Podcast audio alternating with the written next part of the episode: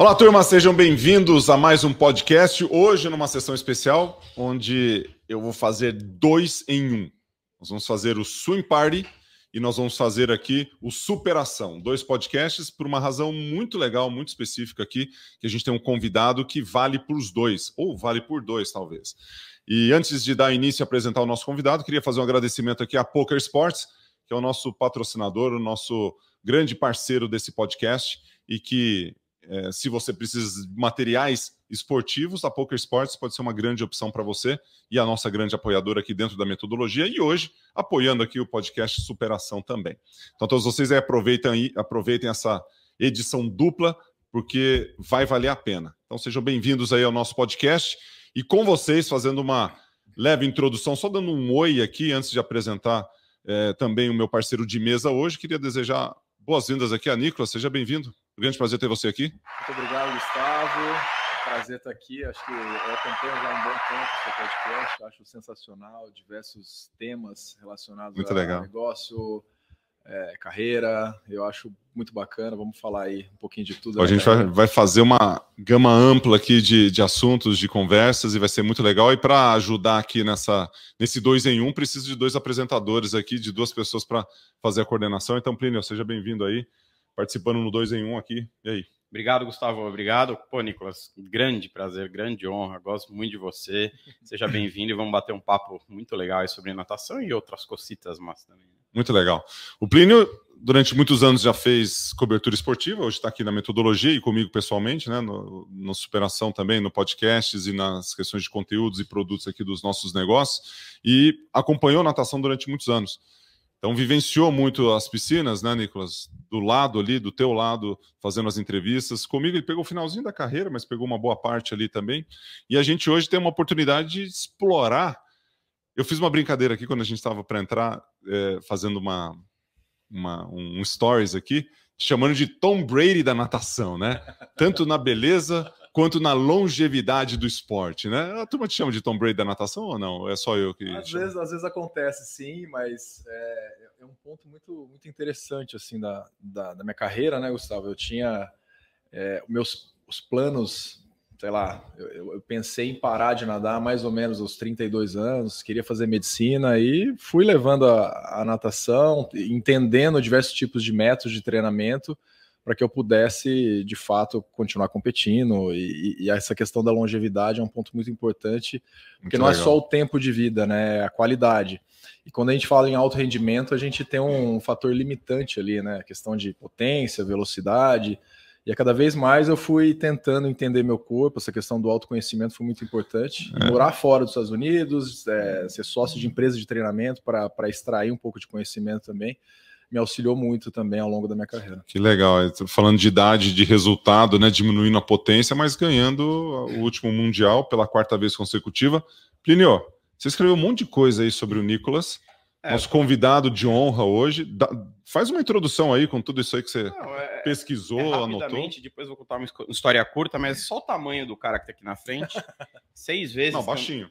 Não, ah, não, tamanho é, de. Ah, tá, tá, de você, né? Parando com o Gustavo, não dá, né? A hora, você, a hora, que o Nicolas chegou aqui, o Gustavo falou: pô, não tô acostumado a estar ao lado de, de pessoas altas. Nossa. 2 e 3, o quanto você tem? 1,91. É, eu tenho 1,85, fico mais ah, ou menos perto ali, né? Uhum. Não, mas aqui, ó, seis medalhas de ouro, três de prata e três de bronze em mundiais de piscina curta, três medalhas de prata, uma de bronze em mundiais de piscina longa, é, as medalhas de pans, os recordes mundiais mas é principalmente, cara, o, a tua postura, né? E deixa eu só começar com uma historinha curta. Você falou essa história de, de, de, a primeira, o primeiro contato que eu tive com o Nicolas foi muito curioso, porque assim, eu tava cobrindo um troféu Brasil de natação, se eu não me engano, no Corinthians em 2000, se eu não me engano. Você fez índice para nadar o seu primeiro mundial. Aí eu era um foca no jornalismo, né? Quando você começa no jornalismo, tem esse apelido de foca, e chegaram, eu já fazia natação, chegaram lá para mim e falaram assim: cara, você tem que ir lá no Corinthians procurar o Nicolas Santos, porque é a nossa pauta. Eu fui lá, né?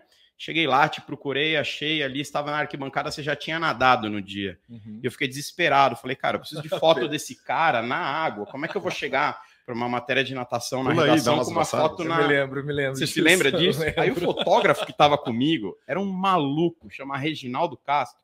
E eu fiquei desesperado, falei, ó, oh, Reginaldo, tem que fazer umas fotos do cara ali. Ele falou, não, não, eu vou mandar ele cair na água. Eu falei, meu cara já nadou, tomou banho, tá cheirosinho, vai entrar no, no ônibus para ir embora pro hotel daqui a pouco. Cara, o Reginaldo, que era um louco, pediu para ele, cara, ele teve uma paciência colocou a sunga de novo, botou a, a, o óculos, botou a touca, caiu na piscina só para posar para as fotos ah, da matéria. Ainda fazia, né? Tipo, exatamente. estivesse ganhando a medalha. Exatamente. Então, assim, com 23 anos de, de, de, atraso, obrigado por aquele dia. Tá? É, uma Porque... salva de palmas, então. Cadê é... nossas palmas? Ó, Boa. Aqui, a salva de palmas a gente escuta só no microfone. Ah, então. É Bateu a palmas? Então, legal. É, mas só, só um parênteses aqui, eu, eu, sempre tive muito cuidado com, com o repórter, eu, eu, acho que é o papel dele, de fato, divulgar a natação, o esporte como um todo, né? Entendo que é o trabalho dele ali, então tem muitos atletas que não têm muita paciência com, com a, a imprensa mesmo, né? Então, nessa época eu ainda era muito, não, não tinha muita habilidade com a imprensa, né? Hoje em dia eu total respeito né, à profissão e sempre separo um tempo para poder atender todas as, as emissoras, imprensa também. Muito legal, sempre muito simpático com a turma, né? Parabéns aí pela postura. Muito bom. Ah, mas você não, era, você não, era, dos piores também. Você não, não era dos não, piores. Eu sempre atendi era bonzinho também. Eu acho que eu não me lembro mas... de ter pulado na piscina de novo para atender um repórter, né? E eu tava tão sem jeito, mas ele foi super gentil, pulou, fez. É, agora eu tô mais velho, não sou assim, bonzinho mais não. A gente fez uma, a gente fez aqui uma, uma brincadeira, né, comparando com Tom Brady. Tom Brady tem 45, 46, né? 45, se eu não me engano, uhum. terminando aí possivelmente a última temporada da, da, sua carreira, né? Pode ser que ele volte, é. vai saber o que vai acontecer ali.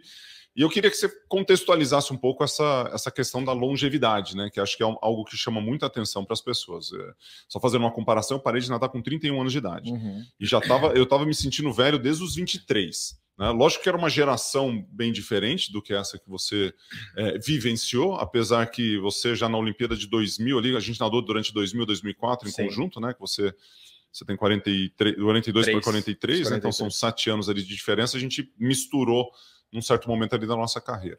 Mas como é que foi para você, né? Como é que é para você ser é, um atleta tão longevo? Que o tempo que você fez, 21 e 76 no borboleta, agora 75. você fez 21 8, né? Fiz 21,78. 78 e um 70... 21,75. 75. O meu melhor tempo, eu tava pensando aqui, acho que é 21,77, cara. De crawl. De crawl. De crawl, não, não, você tá falando de borboleta, de crawl, já esfrega na cabeça. Mas como é que é? é qual que é o segredo da longevidade? Então, Gus, tem, tem o, a parte que eu consigo controlar, que é tudo que eu faço, o que eu como, como eu me alimento, como eu durmo, o tipo de treino que eu faço, os estímulos que eu tenho no meu corpo. Tem a parte de genética que isso a gente não tem controle, né? Uhum. Mas falando um pouco a longo prazo, assim, o, tudo que eu aprendi na minha carreira, eu fui passando por diversos clubes e cada clube que eu passei eu aprendi. Então, nessa época, em 2001, fui treinar com o José Meulance. Eu cheguei a fazer 14 mil por dia e dar um tiro de 1.500 do bloco. E, cara, eu não me via fazendo um de 1.500 nem na, na soltura, era uma coisa completamente diferente. Teve aprendizado ali, alguma coisa, mas eu ganhei muito com a preparação física, que naquela época eles já faziam levantamento de peso olímpico no centro de treinamento, que era no Senar. Então já foi um ganho ali quando eu voltei para o Brasil. E o Brasil não tinha isso, então uhum. era supino, agacha, aquela, é, aquela malhação convencional mesmo, né? Então já teve um ganho ali. Com o, passar, com o passar dos anos, eu comecei a sentir muita dificuldade para perder peso. Eu malhava muito pesado e sentia dificuldade para manter o peso, ficar mais magrinho, né? Então é, é um negócio que é totalmente competitivo, assim, né? A gente pega o LPO, a própria modalidade já é o treino dos caras, né? Os caras são gigantescos. A natação você precisa ser muito forte, explosivo, veloz e uhum. magro e leve. Eu tinha uma, uma briga constante com isso, né? E Qual é o seu fiz... peso de competição, só para ter uma referência? O, é, 88 quilos é meu peso 88. ok, assim, 87, 88, com 1,91 de altura. Então eu batia 1,90 facilmente se eu não tivesse um controle de alimentação. E aí, para uhum. nadar um 100 na longa era um desastre, né? Eu sempre sofri com isso e, como Muito você sabe, né? é, tinha muita dificuldade, né? E nunca, e não entendia se era precisava fazer mais rodado, fazer mais aeróbico, se precisava emagrecer. Então era uma briga constante, inclusive com o staff, os treinadores, e, e não chegava a um denominador comum para de fato eu tomar um rumo. E aí o que eu pensei? Falei, cara, eu preciso começar a investir em conhecimento. Então eu formei em fisioterapia também. E aí comecei a estudar, tentar entender meu corpo, a parte de preparação física, alimentação também, que era um ponto que eu, eu nunca tinha feito nenhuma dieta específica. E aí eu procurei uma nutricionista, que é a Marcela Mar, que nadou, inclusive, há muitos anos atrás, uhum. se formou nos Estados Unidos também. E ela falou: bom, vamos fazer um teste que é de para é, investigar a inflamação a nível de mucosa intestinal. Eu falei, tá, vamos fazer. Aí fomos lá, colhemos sangue, o sangue foi para a Espanha, não tinha até então no Brasil esse teste. Ah, e aí voltou lá, banana. Não é, pode. Não pode, café, vinho, corante. Vinho não pode? Vinho não pode. Mas nem faz esse teste. Ainda bem que eu não fiz esse teste. nem faz esse teste. Aí, não, não pode café, não pode vinho. É uma dica, tá? Não pode banana. Cara, só as coisas Mas totalmente individual isso daí. Né? O seu pode dar gema de ovo. Não, eu fiz um teste genético. Tenho, eu fiz um teste genético, eu tenho algumas, algumas é. referências. Mas eu fiz agora, depois de velho, né? E, é, é. e aí, não pensando na, no, no, que era inflamatório ou não, que né, possivelmente causaria inflamação, ela falou: bom, agora através disso a gente faz a sua dieta, vamos determinar a sua dieta. E foi uma mudança, assim, completamente. Você sentiu na hora. Em que momento não, não aconteceu isso, Nicolas? Isso daí foi quando eu comecei a pesar mais assim na minha carreira, foi aos 31 anos assim que eu falei, cara, eu preciso começar a cuidar, eu vou ter que fazer outra coisa, que eu tô tendo muita dificuldade para me recuperar. E eu tava treinando nos Estados Unidos. Aí eu fui para lá, malhava igual um doido, chegava nos centro de treinamento. Estava em Auburn, né? Tava em Auburn, né? E parecia uma, um parque de diversão. O César estava naquela É, foi eu, o César, era um time profissional que treinava na universidade. Tinha o Busquet, tinha o. Sim, sim, um time top lá. Tipo de top, super top. Cara, uma... Foi uma geração de velocistas muito boa Era uma guerra época, né? no dia a dia. É. Pessoal com cara fechada, quando perdia um do outro, era uma loucura ali. E e aí eu fiz esse teste, a gente montou uma, uma alimentação baseada né, nesses é, alimentos corantes e conservantes que causavam inflamação. Aí Olha. o teste rastreava isso. E a partir daí fiz uma dieta em cima disso. Eu não tinha, eu tinha muita dor de cabeça, eu tinha retenção hídrica para caramba, era mais volumoso, fiquei mais seco, minha recuperação começou a melhorar Caramba. muito, isso aos 32 anos, né? Então, isso foi uma parte que melhorou muito com relação a, a investir na, na recuperação. Fora isso, eu acredito que a, fazendo um comparativo assim da, da era do Gustavo, que eu participei também, embora a gente não seja da mesma idade, eu nadei com o Gustavo, depois nadei com o César, então participei de, participei de três gerações aí. A parte de tecnologia avançou muito. Então, tecnologia dentro da água, tecnologia na preparação física. Então, é, por exemplo, você vai para academia, você consegue colocar um aparelho para falar, hoje o treino é de potência. Eu coloco o aparelho e consigo mensurar se a velocidade que você está fazendo a execução do movimento é de fato potência ou não, ou você está em força. Tipo aquele dinamômetro que tinha lá no Projeto Aqua, que a gente ficava nadando assim preso, que o Albertinho colocava. um pouquinho diferente. Lembra? Sabe, sabe como é que é? Sei, Amarrava uma, uma corda, não é corda, cara, você tum, dá um talo assim, ó. Sai no pau. Isso daí é para arrancar a vértebra da Vou coluna. fazer aí, a Flávia Delaroli ficava fazendo Sim. aquilo ali. Não, isso é para ela coisa... funcionou, para mim assim, Albertinho, para mim não dá isso aí. Então, mas era o que a gente tinha naquela época, né? Pensando em água, né? Então, um power hack a gente não tinha aqui no Brasil, eu trouxe dos é. Estados Unidos, aí comecei atrás e investir. Então a gente não tem a estrutura que eles têm lá fora, né? Mas eu falei, bom, eu vou atrás disso. Então você, vou... redesco... você se descobriu, na verdade, aos 31? 32 foi onde você falou, não, cara. Eu insisti muito em nadar os 50 sem livre. A primeira prova que eu nadei, que foi lá no Corinthians, Plínio, eu nadei os 50 livre, eu me lembro até hoje, eu fiz 22,82. Quando foi isso? 2000. 2000. 2000. Pós-Olimpíada daí. Foi, final vocês, do ano. vocês foi, tinham voltado, tava foi de dezembro Edivaldo, de 2000. Edivaldo Valério e tudo mais, aí me classifiquei para Fukuoka nessa competição. Foi uma. E a gente foi junto, eu tava é, Sim, foi uma puta, para mim foi um negócio completamente. Foi maravilhoso naquela época. Mas, é... bom, e falando um pouquinho da tecnologia, o que, que eu entendo? A evolução foi muito grande, não só para preparação física, como os trabalhos na água, né? Então, uhum. isso é um fator que, para mim, é determinante para para entender as ferramentas que a gente tem hoje, né, para controle. Muitas vezes as pessoas confundem controle com limitar até onde você pode ir, mas não é, até onde você pode avançar, né? Uhum. E a partir daí eu consegui, não só pela tecnologia, pelo conhecimento que eu tinha da, da saúde, né, por ter a formação em fisioterapia, eu nunca tive uma lesão grave, mas eu conseguia é, dosar exatamente até chegar num ponto que eu não, não, que eu não tivesse uma lesão grave né, no esporte. Então foi um, um, ponto determinante, assim, que eu acho na minha carreira. Você acha que a, a questão do volume também pode ser uma. Um, eu ia falar. Um ponto? É, por, só, só para a turma ter uma noção. Vai né? ficar bravo, Gustavo, se eu te falar quanto que eu nado eu, aqui. Eu sei, eu sei quanto você é nada. Você nada, nada. eu, tenho, eu, eu, eu sempre eu, eu tenho uma estatística. Eu fiz o cálculo, né? Eu fiz uma, um cálculo de números de quanto eu nadei ao longo da minha carreira. E tenho certeza que o Michael Phelps nadou mais, algumas outras pessoas aí, pessoal de fundo, né? Mas o cálculo é 43 milhões de metros nadados. Isso foi o que eu fiz ao longo da minha carreira. É, valorizo muito isso, o uso, né, como um benefício, algo legal, porque assim, a repetição é aquilo que você faz constantemente durante um bom tempo para ficar bom, né? E 43 milhões, a volta na Terra dá 40 milhões, 43 milhões, a brincadeira é que eu dei a volta na Terra, depois eu subi e desci porque eu achei bonito o litoral brasileiro ali, né? Então fica bem divertido esse cenário. Mas trazendo um paralelo com a natação de hoje, né? E aí nem aí você vai falar do seu, mas eu vejo o meu filho. A gente nadava 60, 70 semanas na base, 70 semanas é uma coisa assim, 10 treinos de 7 mil, uma coisa absurda. Quilômetros. quilômetros, é, 60, isso, 60, 70 quilômetros por semana. E, e aí você vai multiplicando isso por 10 semanas de base, oito semanas de base, 12 semanas. Cara, mas teve que ficar três meses nadando esse volume todo. Aí eu olho para o meu filho hoje, que não nada, quando ele faz 35 quilômetros, é a base dele.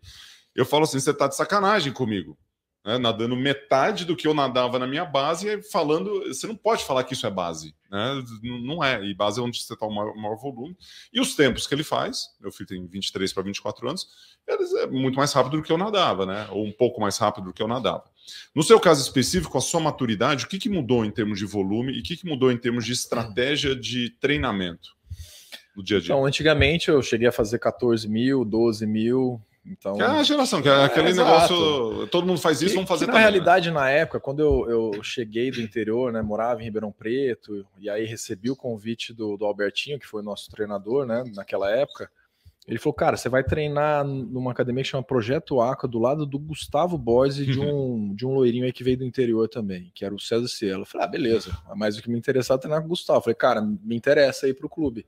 E tinha o Leonardo Costa também. O Léo, ele entrou e saiu, teve é. um monte de gente. Falei, Guido, não veio, o Guido não veio nessa não, turma Guido, também, não? O Guido não, Guido tava... Depois. O, não, o Guido foi pro clube, né? Ele, foi, ele ficou no clube. Ele ficou, é, no... Então ele ficou no clube. Ficou e no aí clube. o Albertinho dava treino pro Gustavo, pra Flavinha também, a Flávia Delaroli, o Léo Costa entre idas e vindas, né? E o César lá do lado. Eu falei, beleza, vou treinar Gustavo. Então, naquele momento, se ele falasse para eu nadar 12 mil, eu ia nadar 12 mil. Porque eu tava com uma referência na minha época que era o Gustavo. Então foi um aprendizado, sem dúvida nenhuma foi. Do que não fazer, né? Um aprendizado do que não fazer. mas eu acho que foi. Mas eu ou, acho que foi, ou foi o que deu o clique nele para falar, cara, talvez para mim seja diferente. É, identificou assim, ó, isso eu não vou fazer, não preciso. Né? Mas assim, o, o, esse treinamento completamente massivo, assim, de volume, mentalmente você desenvolve muito o atleta também. Tem esse ponto que ah, muitas vezes você chega na frente da piscina e fala, cara, treinei igual um louco aqui, eu vou, vou para cima de todo mundo. Isso eu consegui, esse, essa parte eu também desenvolvi. E depois, com o passar dos anos, eu comecei a ter dificuldade com relação à recuperação, e eu falei, cara, eu preciso tentar outros métodos de treinamento. Fui treinar nos Estados Unidos, identifiquei o que eles faziam lá. Não via muita coisa diferente, mas o trabalho já, já não tinha nem aeróbico. Era algo que, assim, ele fazia um aeróbico meio com, com a potência, fazia umas Seis corridas. 6 de 100 sabe? braço é aeróbico, Não, né? exato. Tipo, 30 de 100 a cada 1,25. Cara, não existia isso mais, né? Eu falei, bom, então que já era sofrido para mim, para caramba, eu falei, beleza, não vou fazer mais isso. E aí você começa a entender que a característica vai muito mais próxima de um, de um treinamento de atletismo. Não na mesma, acho que acaba fazendo um pouquinho mais de volume, mas é a característica Principalmente muito 50, né? Do 50 totalmente. 50 é do o 100, 100 200. Já, do 100 já é um pouquinho mais, já, já exige um pouquinho mais de, de treino na água, né? Um pouquinho mais de threshold, assim, que, para ajudar, né, principalmente na volta da prova. Mas as provas de 50, Gustavo, posso ser bem sincero, foi uma repetição e a cada ondulação e braçada, virada e a volta é endereçada. Eu sabia exatamente o que estava fazendo. E o que, que eu ganhei com a maturidade? Eu dificilmente erro. Você pode pegar um histórico meu assim, ah, escorregou na saída, errou é, a virada, virou longe, o pé pegou fora, não acontecia isso mais.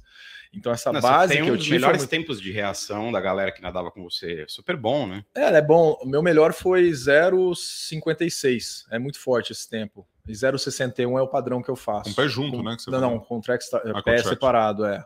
Com pé junto era 0,68. Era bom para pé junto, mas não dá para competir mais quando a gente muda o padrão do bloco com uma pedaleira atrás a posição, centro de massa do quadril, quando você faz a, lembro... a puxada, né, muda completamente. Não dá para competir com isso. Essa questão da repetição e da, do, e da excelência né, que você está trazendo em relação a, a, a, fazer e saber o que vai acontecer, você já sabe de antemão, né? Eu lembro no, quando estava lá no, em, em, Budapeste, nas eliminatórias eu te encontrei ali na saída, né? E você acha que pegou raia 1 ou raia 8? Uhum. Onde você nadou? Raia 8. Raia 8. E aí você falou, putz, à tarde eu vou melhorar, porque eu fiz isso aqui. Você já, você tinha, você já, você falou, não sei o que, que era, se foi na entrada, na primeira abraçada ou na, ou na golfinhada. Alguma coisa você errou. Você já identificou. Aí à tarde você só corrigiu aquilo, o tempo caiu dois, três décimos e pegou medalha. Uma coisa incrível. Você, ó, eu errei ali. Aí à tarde eu não vou errar. Você pum, pum. Você pode até, né, ter o, se você ganha, a, a, chega no primeiro lugar ali, você pode até ter errado, se, se, se safou ali com, com um erro. Agora, no nível que é o Mundial, tinha o Caleb Dressel na, na, na prova, né, inclusive depois disso ele foi embora, mas a hora que você acerta um pequeno detalhe, essa consciência vem, vem com o tempo, né, vem com a prática. Ah, sem dúvida com o tempo, mas uma, um outro ponto que a gente pode, vamos colocar assim, fatores multifatoriais, né, pontos multifatoriais que eu acho que para mim mudou completamente o trabalho mental que eu comecei a desenvolver. Boa. Em 2013, em Barcelona, eu fui voltando um pouquinho em 2012, depois dos Jogos Olímpicos, nadei 4 por 100 livre, ficamos em nono lugar, foi, não foi bom a competição, enfim, e estava treinando para o 100 livre. Eu falei, cara, eu preciso de um tempo para aquela ressaca de Olimpíada, você deve ter passado 2012, por isso, né? 2012. Londres 2012, a gente acabado de ganhar uma medalha em Guadalajara, no pano, né, do México. E aí depois falar, vamos para a Olimpíada e todo mundo, ah, agora é medalha, agora é medalha, criando aquela expectativa. A gente ficou em nono, um banho de água fria. Eu falei, bom, agora eu vou dar uma descansada e vou treinar um pouquinho para os 50 borboleta. E fiz 22, 22 numa seletiva e fui para o Mundial em Istambul. E por muito, muito pouco eu ganhei a prova. Eu fiz tudo errado e bati na frente e ganhei. E a partir desse momento eu falei, bom, agora eu vou começar a focar um pouco nessa prova. Não foi uma escolha assim que muitas vezes as pessoas falam, pô, por que você não nada prova olímpica? Eu nadei minha vida inteira prova olímpica até os 32 anos, eu poderia estar parando ali, né? Uhum, e aí, como é. eu nadei uma prova totalmente de uma forma despretensiosa, assim, nadei para dar uma relaxada mentalmente e deu certo. falei, bom, eu vou investir um pouquinho nessa prova. E aí fui para 2013 no Mundial de Longa com o primeiro tempo do mundo. Cheguei lá, holofote na minha cara, naquela estádio todo escuro, né? Andava, primeiro tempo, raia 4. E no balizamento, quando eu estava sentadinho lá para entrar, começa um barulho de um coração. Pupu, pupu. E eu começo a entrar, falei, cara, que esse barulho? Tá me, tá me incomodando. E uhum. começou de fato me incomodar, em questão de ansiedade, de. Tá. Fiquei super ansioso e quando eu fui nadar, eu tava com o primeiro tempo, eu fiquei em quarto lugar.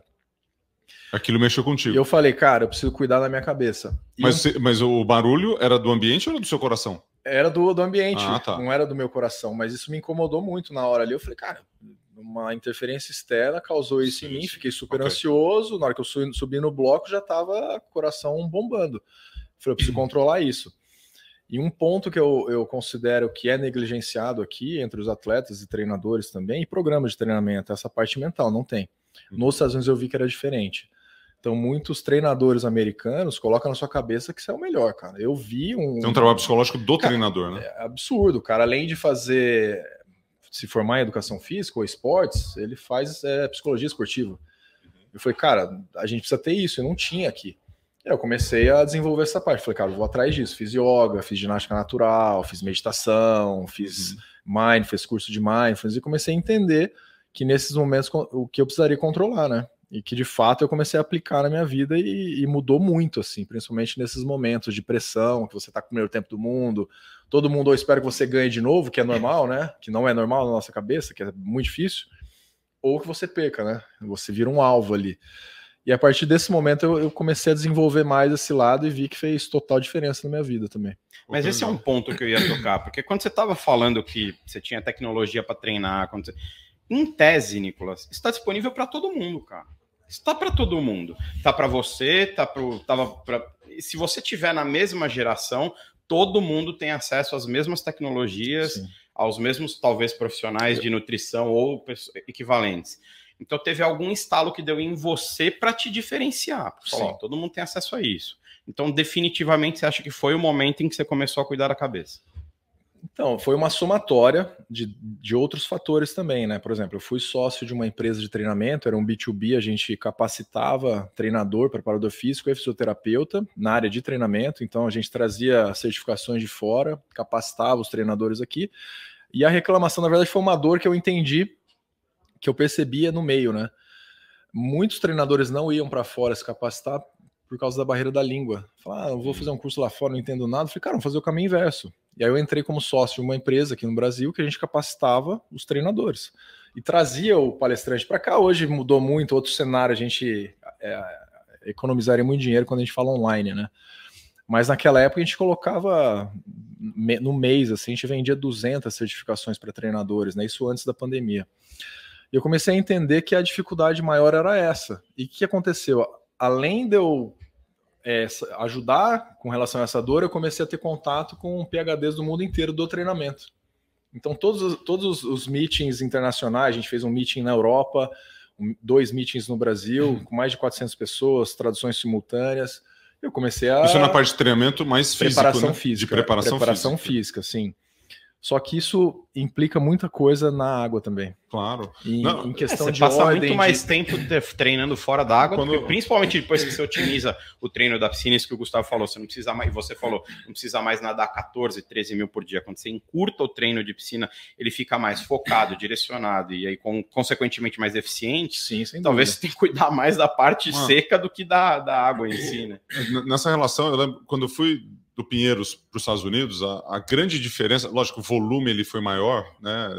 Final de, da década de 80 e 90 foi ainda uma questão de volume, estavam se ajustando a questão do volume Sim. ainda na década de 90, mas Isso ainda lá, lá. Tá. Mas ainda, ainda o volume era algo significativo, né? Andei com o Greg Troy muito tempo, tal. E aí o volume da atividade, da parte física, ele era algo que no Brasil a gente não fazia muito. Você fazia musculação, você fazia alguma coisa, você estava mais preocupado em nadar bem dentro da piscina, Sim. né? E a hora que você faz musculação, você nadava muito mal, né? Porque volume ah, muito alto. Volume alto de tudo, né? Alimentação, comia o que tinha, não tinha suplementação, tomava água, né? Tomava Sim. destrozol, tomava umas coisas assim maluca na época. Malto. Ma é, o malto, não, o malto foi depois, né? Depois, depois em 2000, por aí. Destrozol. Foi mas, é, mas a hora que você traz a questão do modelo mental, né? Você traz aqui, e também da questão física, da, da, parte física fora da água, eu queria fazer essa conexão dessas duas coisas que você trouxe, que acho que mudou, né? principalmente na parte física, porque a gente fazia musculação, agora você fala preparação física, é outra coisa. E essa relação da, da sua mente com a sua parte física e da sua escolha de focar na, no nado borboleta. Uhum. Onde está a minha pergunta aqui, talvez o pulo do gato? Se você tivesse mudado o modelo mental, mudado a preparação física e concentrado no 50 livre, será que o resultado também não teria sido diferente? O que, que muda você focar no, no borboleta e não focar no, no, no, livre, por exemplo, no treino? É a golfinhada? É o, é o quê? Então, tem, tem uma característica muito importante quando você compara esses dois estilos, né? O 50 livre, o número de movimentos ele é muito mais intenso, muito mais alto do que o borboleta. Sim. E o borboleta tem uma característica muito mais de força, e a frequência cardíaca não sobe tanto. Quando você está treinando para a prova, se você treina o crawl e vai dar um tirinho de bobo, você passa mal, né? Porque é realmente o nado mais difícil. E para eu voltar para o crawl, eu sentia muita dificuldade. E era numa. Eu tava com 32, 33 anos. Eu falei, cara. Então, então assim, você tem uma habilidade, é mais fácil para você fazer uma atividade com mais esforço do que o contrário. Sim. Que é uma coisa meio assim, né? Senão o cara fala, ah, também o nado crawl tá difícil, eu vou pro borboleta que é mais fácil. Não, né? Não. Você é, escolheu o mais difícil por uma característica sua. Sim, totalmente. E a intensidade do livre que te trazia, apesar do borboleta ser uma prova mais explosiva, mais de força, é isso que você falou, a quantidade de movimentos talvez era tão maior quando você ia treinar pro livre que você falava, pô e quando eu era novo aqui, também né? eu nadava borboleta. Eu nadava borboleta, é, costas. Você, nunca, você então, sempre nadou. Então eu sempre nadei. Era assim, aqui no, no Brasil, né? no sistema, nadava também o sem costas. O sistema clubístico aqui, a gente tem que nadar três provas, pelo menos, e os revezamentos. Aí eu colocava os 50 sem livre, que era o padrão que eu nadava, e jogava os 50 borboleta. Ou no... sem borboleta, quando não tinha, ou né? Sem borboleta, é. Jogava os 50 ou sem borboleta. Então era sempre aquela para somar um pontinho ali pro clube e tal. Nunca treinava para fazer uns tiros de 15 lá, ok. Mas a partir do momento que eu comecei a treinar para a prova, a virada de chave assim foi com o Albertinho. depois dessa prova de 50 borboleta que eu nadei no Mundial, eu falei, cara, eu quero tentar um 100 borbo. Aí ele falou, beleza, vou te inscrever aqui, vamos ver o que, que, que, que você faz. Isso pensando já em 2016. Uhum. E aí o Albertinho me inscreveu lá, já passei com 22,60 na mão, que na época era muito bom. Fiz 53,0 cheguei em pé e ganhei a prova, na longa. 22,6 na longa? Não, 23,6. Ah, 23,6, que é passagem de crawl, né? É, Quase. É, Pessoal agora pra tá borboleta hoje, eles já estão passando mais forte que isso, mas na época foi tipo aquele tiro e morri na volta, cheguei na, na diagonal, assim, ganhei a prova, 53,0. O Albert falou, cara, vamos treinar pro 100 borbo. Só que a dificuldade para treinar para o 100 bordo, pensando na volta, era completamente diferente. O meu nado era diferente, porque o 50 bordo eu não respiro. Então eu consigo fazer a cada abraçada três pernadas. O 100 eu não consigo fazer isso, preciso respirar, meu quadril caía. Então tinha uma, uma variável ali que, que me atrapalhava bastante, além da, do esforço que era no dia a dia. Né? Então uma, uma série característica assim que o Albertinho me dava, que era para tentar melhorar minha volta, era oito vezes 3 de 50 melhor média. Eu fazia três dessa daí, eu já estava em pé, já, já não conseguia nadar. E o 50 borbo era muito fácil para nadar. Eu tinha muita facilidade e eu precisava fazer ajuste só e continuar fazendo manutenção de força, é, entender melhor as posições de parede. E pouco volume dentro d'água, né? E pouco volume. Eu falei, cara, eu posso treinar altamente intenso, tanto na pre preparação física quanto na água, e volume muito baixo. Pô, eu cheguei a nadar 1.800 por dia para nadar a prova de 50. Vai nadar, 14, vai. 2,400 a 1.900. Hoje eu faço 1.200 quando eu nado. É, isso, aí, isso aí era um, um, um aquecimento naquela época, era 2.000, 2 e pouquinho, para começar a série principal. Pô, tá louco. Aí o 1.800 você quer? Você aquece 300? Exato. Aí depois 300, você dá uma alongadinha. Aí faz bastante parte técnica também, não tem, todo dia tem técnica, técnica, técnica, técnica. Mas uns 400 metros no máximo. Sim, por aí. Sei lá, faz 4... 1.800, você faz isso em 15 minutos? Não, não, não é altamente intenso, Gustavo. É. Eu quando a Flávia tava lá, o Alberto, eu treinava seis, a Flávia tava dois, né? Levava duas horas para treinar dois mil, cara. É, um pouquinho tá diferente. um pouquinho diferente desse tá tempo louco. todo aí. Mas a média de, de duração, assim, dos máximo. meus treinos, uma hora e quinze, uma hora e vinte no máximo. Não mais que isso. E a preparação física também, uma hora, uma hora e quinze. Isso você faz uma sessão de água, uma sessão de parte física? Eu, é, eu fazia de segunda, quarta e sexta preparação física, segunda e quarta treino duplo, de manhã à tarde. De água? De água. É, mil e mil, mil e quinhentos, mil e quinhentos. É, chegava a dar até dois e quatrocentos, dois e quinhentos cada sessão, dependendo da fase. Então, o volume da semana... 30 e pouquinho, no ah, máximo. 30, 30 na base. É, dependendo da fase, dava por aí 28, não mais que isso. É. Se estivesse treinando por um 100, aí é. mudava um pouquinho. 30 mas... já é bastante. Mas agora, né? É, no, no, no 24 no máximo. 24 no máximo, assim, 20, 22. 10 treinos de 2 mil. E quinta-feira é um dia que era regenerativo, fazia banheira de imersão, fazia gelo, massagem, fazia um treino de, de hipóxia também, que era um dia que a gente colocava um pouquinho de hipóxia e treinos mais fortes de quarta-feira e sábado, de potência, porrada, assim, era bizarro. E o resto do tempo, você fazia o quê? Porque mas pô, tá olha tá só, fácil, meu cara. Não, mas você tem gasta uma, duas horas mas, por dia. Mas tem uma diferença. Ficava cinco horas dentro da piscina. É. Era ficar duas horas.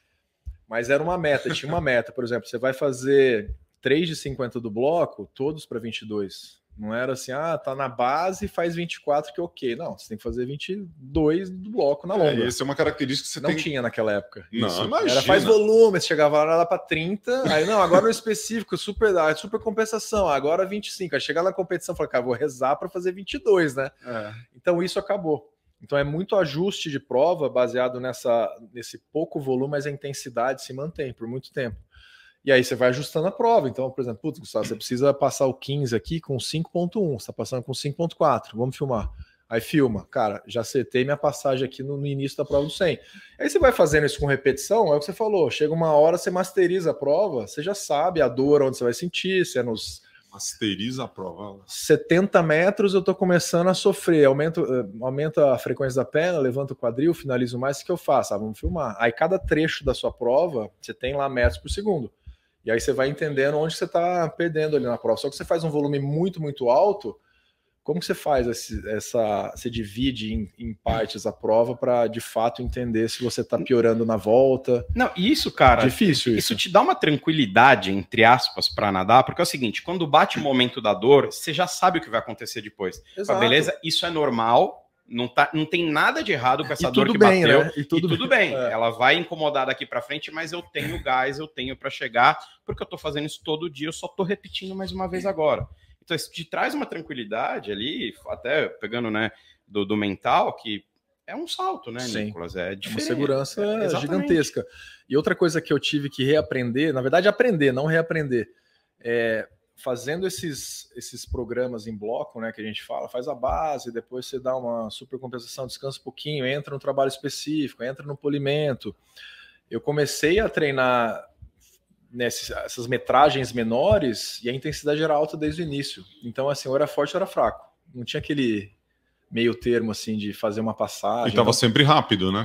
Eu sempre estava que... rápido. Eu podia estar cansado por causa da preparação física ou do treino na água, que a intensidade também te deixa. E, e aí, como é que você descansa? Se, tá, se você está sempre rápido, tem polimento?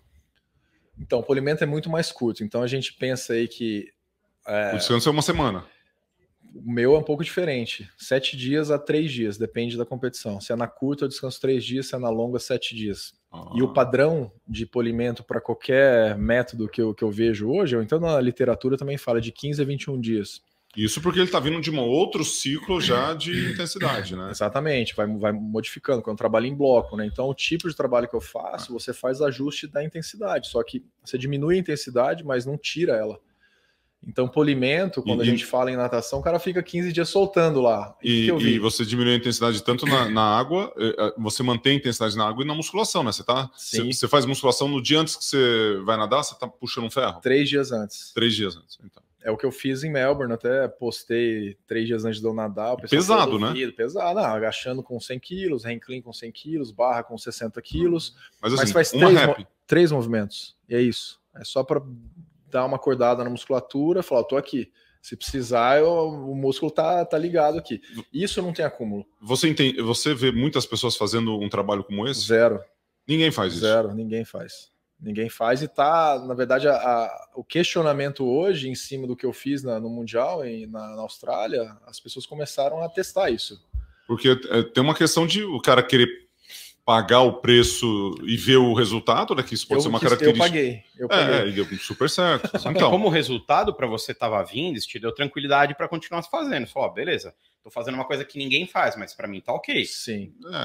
É. é, e é uma preocupação quando a gente pensa dos treinadores, né? A responsabilidade que ele assume, né? Então ele fala, não, tô baseando a literatura, fala isso. Cara, eu não tô na literatura, é um desvio padrão gigantesco, não tem. Isso Desculpe, continue. Não, e aí é, é, uma coisa que eu fui testando. O que, que eu percebi? Esses é, períodos de polimento que a gente fala, né? Que é antes, an pré-competição, que a gente fica de duas a uma semana, uma semana e meia descansando mesmo, para a musculatura ficar recuperada e tudo mais e competir bem. Para mim não funcionava, eu perdi a massa muscular. Eu falei, cara, eu tô emagrecendo se eu faço isso. Aí eu tava com 89 quilos, 88, começava a fazer o polimento, ficava com 86. Aí eu nadar, eu tava Fraco. com Exato, eu me sentia fraco. Ah, não, mas a literatura fala que você segura 16 semanas o seu pico de força. Eu falei, cara, não funciona para mim. A literatura é legal, mas eu não tô na literatura. Nada como uma boa e velha prática, né? Exato. Aí assim, como eu era da, como eu sou da área da saúde, formado em fisioterapia, eu fui muito curioso. Eu pegava artigo científico, lia tudo. Falei, mas você acha que isso é replicável? Você fala o seguinte, bom, eu quero pegar. Porque acho que uma das coisas mais difíceis que eu vejo na, na natação em termos de prova é você cravar um especialista em 50 metros, de qualquer estilo. Cravar o vencedor. Não, cravar um treinamento de um cara que é especialista em 50. Então vamos pegar aqui o. Como é que chama o treinador do Manadu lá? O, o, o inglês. Ah, bateu. Deu aqui. Caramba, eu vejo. É, tem, o, tem o, a turma lá do Manadu que fica lá em, em Marseille, né? Tá. E aí você tem o Arilson, o Ari. O Ari sempre treinou 50 borboletas, 50 livres, 50 peito, né, velocista. O Albertinho circulou, é, ele teve especialista é, na prova de 50, mas ele sempre teve nadou também ali, né? Pegando só alguns exemplos. Nos Estados Unidos não existe um cara que só trabalha 50 livres, inclusive a, a, a mentalidade americana é que você tem que nadar outras provas. É... James Gibson. James Gibson. Gibson. Aí você pega, deixa eu ver aqui, o Bruno, um atleta mais maduro, que é um cara que também crava, né? Talvez se estivesse conversando com o Bruno, ele tem lá uma, um método de treinamento dele, que ele nada rápido o ano inteiro, o cara que mais nadou para baixo de 22. Então você tem algumas características de atletas, E normalmente esses atletas eles têm, é, eles estão muito velozes, têm explosão, uhum. Têm um trabalho bem direcionado e são atletas maduros. Uhum. Dificilmente você vai, você vai pegar você com 20 anos. Se você fizesse a mesma coisa, talvez você não teria os mesmos resultados. Porque senão a gente fica imaginando, pô, se o Nicolas com a cabeça de 40, 42 lá em 1999 para 2000, pô, será que estaria na Olimpíada ganhando a medalha no 100 livre? Será que se o treino fosse diferente, porque você já estava nas, nas, paradas ali, Sim. era você e o Carlos Jaime, inclusive, Sim. que é da mesma, mesma geração, idade, é. mesma idade. Então você tem ali talvez um modelo mental ou a base que foi construída que deu é, estrutura para que você fizesse isso, ou você acha que se você pegar o seu método, ah, tem o Michael Andrews também, né? Que tem eu, uma, eu ia falar já exatamente uma, cara. Uma característica de treino explosivo, high intensity, ultra é, short race pace. Hã? É ultra short race pace. É ultra short, short race pace. Aí você pega todas essas características. Como é que você vê isso, né? Funciona para qualquer idade? Você acha que se você pegar o teu método replicar para outras faixas etárias também consegue? É, Fala um pouco disso. E o complemento disso, Gustavo, a história se o Nicolas de hoje tivesse a cabeça lá em 99, 2000, talvez não funcionasse, porque talvez você não tivesse os mesmos recursos que você tem hoje, né? Então você otimizou hoje o melhor que você tem em mão para poder uhum. dar o resultado que você deu. É, foi uma, uma construção da minha carreira mesmo, né? Eu fui aprendendo e desenvolvendo, mas é, respondendo, Gustavo, é super importante isso. Eu não replicaria isso com a nova geração, jamais mesmo porque eles não têm repertório de movimento que eu tenho na musculação. Então, vamos colocar aqui, eu agacho com 180 quilos, você olha e fala assim, cara, que padrão de movimento, a execução é perfeita. Uhum. Porque eu tive muito cuidado para desenvolver isso. Pega um atleta mais novo, provavelmente ele vai se machucar. Ele não tem ainda esse repertório, então leva muito tempo para conseguir isso. Então, não faria. E eu acho sim que o, tudo que eu fiz lá atrás eu tenho ganho, sem dúvida nenhuma. Eu tenho uma base aeróbica que, poxa, eu fiz isso daí muito tempo, né? Então, qualquer é, manutenção que eu faço de aeróbica, eu consigo ficar ali no, na bagunça, entendeu? Mas uhum. de potência eu sentia muita dificuldade quando eu fazia altos volumes. E, e aí você perdia muito tempo fazendo a base, perdia potência e velocidade. E aí, à medida que você ia chegando próximo da competição, você ia ganhando é. de volta. Aí eu falava, cara, mas por que, que você faz isso? Por que, que o método é assim, né? Você perde velocidade, não, porque você precisa ter a capacidade aeróbica desenvolvida, depois você entra mais a especificidade e tal, e descanso. Eu falei, cara, por que, que não faz essa questão da intensidade mantendo a velocidade do atleta? E eu comecei a me questionar, porque eu sofria com esse tipo de coisa. Eu conseguiria até treinar com você, mas quando eu começava a descansar, eu não estava potente, veloz. E talvez eu precisaria de mais tempo naquele, naquela fase de potência e velocidade para conseguir de fato entregar o que você entregava. Aí já entra individualidade biológica e programa individualizado para o atleta, que a é. gente não tinha, né? Você cai na piscina lá e fala, cara, legal, tem o Gustavo Borges aqui, mais 40, o cara é bom, vou fazer um treino mais voltado para ele, que eu vou entregar um resultado interessante e quem tiver uma habilidade, uma genética boa para acompanhá-lo vai se dar bem. Gente, Esse é um padrão. Se a gente pegar tudo, tudo, todos esses, esses, exemplos que você está trazendo e levar para o lado profissional, né, na vida de trabalho de qualquer pessoa, tem muitas coisas que ao longo da vida você percebe que se fizer diferente dá resultado, né? Que talvez quando você tinha 19, 20 anos, se você fizesse, você não tinha cabeça, não tinha ah, um modelo mental para fazer. Mesmo. Eu, por exemplo, eu não era um bom aluno na escola, né? Hoje eu me considero muito melhor aluno das coisas que eu quero, que eu tenho interesse, que eu quero desenvolver, Exato. do que eu era na faculdade. Na faculdade ficava algo imposta, né? sobrevivendo. Eu tava sobre, eu tava lá porque eu queria sim, nadar, né? Não queria sim. estudar, né? E você vai fazendo. Mas pegando o, o aspecto de desenvolvimento né, de grupos, o que eu vejo é assim, ao mesmo tempo que você tem um geralzão que é feito, que talvez tenha alguns benefícios nas primeiras idades ali na base, tem muita coisa, se fosse mais específico e tirasse um pouco da carga e respeitasse um pouco o desenvolvimento maturacional de cada um, talvez você tivesse mais gente no esporte. Eu falo isso por um, uma questão muito simples, né, do meu filho. É, eu tinha uma capacidade de treinar que eu tinha mais facilidade do que ele, por exemplo. Uhum. Ele é um atleta que está amadurecendo mais de uma maneira mais lenta. Uhum. Então você pega ele na faculdade, eu já era medalhista olímpico com 19 anos. Uhum. É, ele com 19 anos era um franguinho. Hoje você vê o cara. Tá né, que você. Ele tá maior que eu, tá forte. Ele, ele, tá, ele tá numa maturação ainda em desenvolvimento. Com 23 que ele tá hoje, eu tava, pô, já tava Sim. numa pegada diferente. Sim. Então talvez o respeito pelo momento faz toda a diferença em relação ao, ao estímulo que você vai dar. E uhum. quando você traz a questão da técnica, né, que acho que isso é, é fundamental, talvez essa consciência corporal que precisa ser feito na base, na base. É, ele é negligenciado pelo fato de você querer o resultado rápido demais. É mais fácil você socar um volume, faz aí, uhum. do que se você coloca o cara para fazer a movimentação correta, o exercício correto e levar mais tempo para ele ter resultado. Sim, sem dúvida. E aí a gente acaba perdendo né, gente. É, e não só a questão da base, que eu acho que é super importante pensar nessa maturação dos atletas e desenvolvimento a longo prazo, né, desde o brincar até o competir. É, eu entendo também que precisa de uma massificação maior aqui no país, né, com relação à base do que. Um cuidado maior com o que tem, né? Exato, cuidado maior com o que é. tem também, é importante.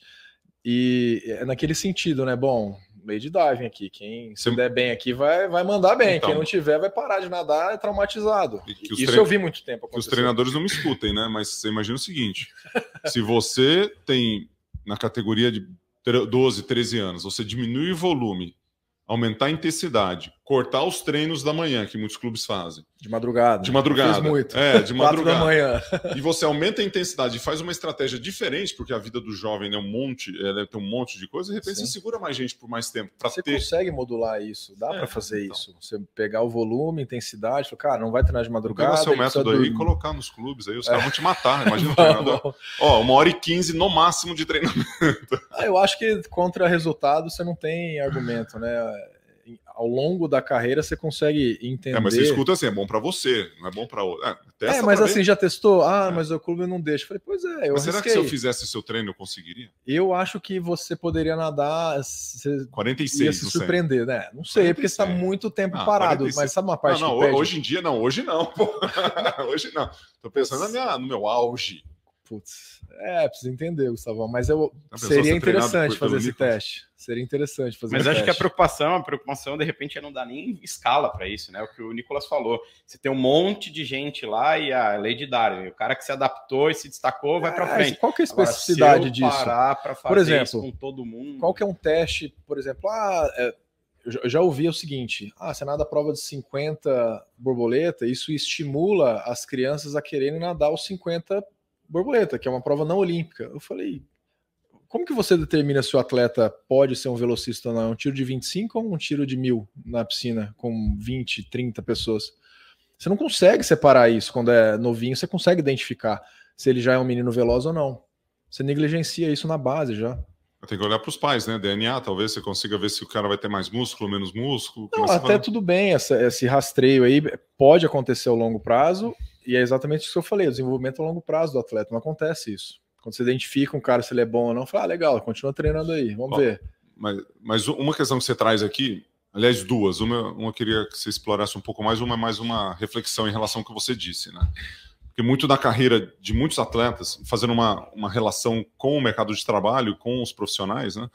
Eu vejo, a gente tem escutado muito podcast do Hilberman, não sei se você está acompanhando o Hilberman. Muito, de vez em quando. Muito, muito, muito. Que é um neuro, neurocientista. E ele, e, Huberman Lab. Huberman Lab. Pô, é o mais legal de É, e, e, esse cara, a turma fica aí a dica para escutar o Huberman Lab, é demais, né? Um neurocientista. E ele fala a questão de foco, né? O tanto que você consegue focar em tarefas complexas de, de intensidade maior, e ele traz a, re, a, relação do tempo, aí traz a relação de dopamina, da, do, do, de cortisol e tudo mais, e na hora do dia que você está mais disposto ou menos disposto a ter aqueles blocos de tempo dedicado com mais intensidade a algo. Uhum. Esse é um dos pontos, né? Então, pegando o exemplo do esporte, do que você trouxe aqui, você fica duas horas, duas horas e meia, ou você faz duas horas de natação e vai para uma hora e meia de musculação logo na sequência, seu corpo não recupera, e você não tem a capacidade de ficar concentrado, isso é, é, é questão mental mesmo, uhum. você acaba fazendo volume e acaba dentro daquele treinamento da década de 90, 80, vai fazendo aí, cara. Eu consigo ficar duas horas nadando, nadando. Agora, vai treinar com o Nicolas uma hora e meia socando a bota e fazendo aquele intervalo e fazendo tempo e tendo que estar tá com o número de pernadas adequado em cada tiro de 50 Sim. que você faz, que a saída nos 15 metros vai estar tá lá com 5,42. Isso leva, segundos, né? Te leva a um estado de foco mental durante um intervalo que é de uma hora e meia, uma hora e vinte, que é muito intenso. E depois daquele momento, você descansa. Uhum. Então você traz isso dentro do mercado de trabalho, o cara fica às vezes no escritório três, quatro horas trabalhando. Só que ele não tem aquele bloco de tempo de uma hora e meia dedicado a uma tarefa complexa que tenha começo, meio e fim, e com uma altíssima capacidade de performance para ele fazer uma entrega. Uhum. E aí o que, que acontece? Procrastina, enrola, faz de qualquer jeito, fica levantando, indo para um lado e para o outro, aí você não consegue se concentrar numa, numa atividade. Sim. E a hora que você traz essa especificidade, eu vejo uma relação muito grande do que acontece dentro dos escritórios, dentro do, do mercado de trabalho, dentro de quem está nos assistindo aqui, uhum. que é muito intenso. E a hora que você tem uma capacidade de se conectar e de muita intensidade, você descansa, recompõe, uhum. aí você volta e dá outra. Uhum. Né? E aí na segunda você faz um outro bloco e você fecha. Sim. Como é que você vê essa relação aí? Primeiro, é, só conceitualmente falando, assim, tem a questão de disciplina, né? Que a gente pode entender a disciplina como, como sendo imposta. Alguém uhum. fala para você, seu treinador, seu pai, você tem que fazer isso, você tem que fazer aquilo. A partir do momento que eu comecei a entender que tinha que partir de mim, autodisciplina mesmo, eu comecei a, a modificar o padrão de, do que eu fazia. Treinava, preparação física, e eu comecei a entrar em um estado de flow ali, de, de que eu perdia realmente a, o tempo que eu estava perdendo para fazer ali o treino, a preparação física. E mudou muito com relação a, por exemplo, piadinhas, brincadeirinhas. Quando eu estou treinando, eu não falo com ninguém. E todo mundo respeita muito isso. Então, as pessoas. Mas faz cara feia também ou não? Não, não faço, mas quando eu vou dar um tiro, tipo, não, não, tem brincadeira. Eu falei, cara, não fala com o cara agora. É uma competição, né? É uma competição. A intensidade é então, é muito... tem o, o foco e o hiperfoco. Então, se a gente colocar assim, a gente está dirigindo, digitando no telefone, ao mesmo tempo alguém te chama, você fala alguma coisa, cara, você vai, pode bater o carro. Eu comecei a entender que era isso. Falei, cara, quando eu estou fazendo técnica da, do borboleta, ou então eu estou fazendo um tiro de potência, eu tenho que entender quantos braçados eu estou fazendo, sentir aquilo ali. Eu, eu, eu qualquer estímulo externo eu cancelava. Isso me ajudou muito. Eu acho que é, até para as pessoas, né? Você vê na, na eu base... perdia muito menos tempo na piscina, só que eu entregava mais. Só que eu falava, cara, nesse horário eu não falo com ninguém. Então, por exemplo, chegava um repórter para falar, falou, não, agora você não vai falar com ele. Desculpa, Plínio, mas hoje em dia você não ia chegar no meio do treino lá e te, falar comigo. mas aí, aí eu comecei a otimizar muito o tempo que eu tava perdendo na piscina ali. De fato, virei totalmente profissional e começou a dar mais certo, né? E eu acho que é replicado isso também para o meio de trabalho, sem dúvida nenhuma. Eu estou guardando uma, uma aqui, mas eu vou esperar mais um pouquinho para te perguntar. Então deixa eu perguntar um negócio para ele. É que eu ia emendar outra. Não, né? não, então emenda, emenda, Vai lá que depois eu vou... Manda. Eu, não, mas eu, eu, tenho, eu tenho várias aqui. Só pode esquecer, pô. Não, eu queria não, saber não, não vou esquecer. Agora eu, tô com, eu tinha uma, agora eu tenho duas, porque é essa que eu ia perguntar, o Plínio vai fazer. Ô, Nicolas, eu queria saber o seguinte, como é que você planejava a sua a carreira à medida em que os, o tempo ia passando? Eu digo o seguinte, vamos lá. Você ia lá, preparava, treinava, ia para um mundial que fosse, dava o resultado. Aí já estou falando ali você com 30 e pouco, 33, uhum. 34. Você pensava assim, bom, foi legal, treinei, deu tudo certo, deu resultado. O próximo mundial é daqui dois anos. Vou esticar dois anos porque eu estou bem para esse mundial. Ou não, desde o começo você sabia, eu vou esticar minha carreira até 2020, 21, 22 e lá, independentemente de como eu tiver, eu vou parar. Como é que você trabalhava isso mentalmente por etapas? Então, na realidade, em dois, em, quando eu tinha 32 anos, 2012, depois da Olimpíada, eu queria fazer medicina. Então, eu queria parar a faculdade, parar não, eu me formei em fisioterapia, depois eu fiz MBA em gestão empresarial, falei, agora eu quero fazer medicina. Então, eu, eu pararia em 2012. E depois desse Mundial, me despertou, falei, cara, eu vou começar a nadar um pouquinho mais essa prova. Mas todo o planejamento que eu fiz a partir dessa época foi anualmente não tinha projeto olímpico daqui quatro anos, porque eu estava com 32, 33 anos, já era uma idade avançada. Então, todo o planejamento era: sentava com o treinador em janeiro, falava, bom, qual é o foco de, desse ano aqui? É o Mundial de Piscina Curta? Tá, então vamos fazer isso. Montava todo o planejamento. Então, em janeiro eu já tinha, já tinha no, no meu computador lá tudo que eu tinha que fazer, o programa de preparação física, eu começava a escrever já, que eu já faço isso faz bastante tempo. E aí sentava com o Felipe, meu treinador, e a gente ia trocando figurinha ali para entender o melhor programa para as competições seletivas também, e se fazia sentido eu, eu treinar para uma competição aqui no Brasil ou lá fora. E depois desse, de 2012, 2013, eu comecei a receber muito convite de fora para participar de diversas competições, né? Então, é, até financeiramente era mais interessante eu competir fora do que ficar aqui no Brasil, nadando seletivo ou Campeonato Brasileiro. Toda temporada podia ser a última, por exemplo. Então, assim. Toda temporada podia ser a última. O único cuidado que eu tive ao longo da carreira foi com relação à lesão, né? Então, como eu tinha muito controle do meu corpo, que eu fazia, se era uma dor, se era uma lesão, ou se eu estava com uma, uma dor muscular, por exemplo, tem muito atleta que não sabe. Falei, nossa, com uma dorzinha no joelho, você vai ver, o cara tá com o joelho totalmente ferrado, né? Ah, tô com uma tendinopatia ou uma dor muscular. Então tem atleta que não tem essa referência. Eu tinha muito controle disso. Tanto é que eu nunca tive uma lesão grave ao longo da minha carreira, mais de 22 anos de carreira. Então foi importante, mas foram projetos de curto prazo, anuais, assim que eu fui. Aí eu ia renovando contratos com o clube, patrocinadores, mas eu fui fazendo isso de um, um, um pouco mais curto, né? Esses projetos, mini projetos. Vamos uma vaca fria aqui, Nicolas. Vai. Conta um dia típico seu, não agora que você está aposentado, recém-aposentado. Agora mas é maravilhoso. Tu... Agora tá maravilhoso. Acorda às 10 da manhã, toma um café da manhã, pode. Como é que é? Pode, pode, estar, vinho, pode estar inflamado agora, pode? Estou inflamadinho hoje. ah, a minha pergunta é assim, né? Fala um dia típico, porque a turma vê assim, pô, você tem. Você treina duas horas ali na, dentro da piscina, duas, três horas no dia, uma hora e meia, uma hora e meia, e mais uma hora de musculação. Como é que seria um dia típico para você? Só para entender a disciplina. Você falou de disciplina um pouco. Tá.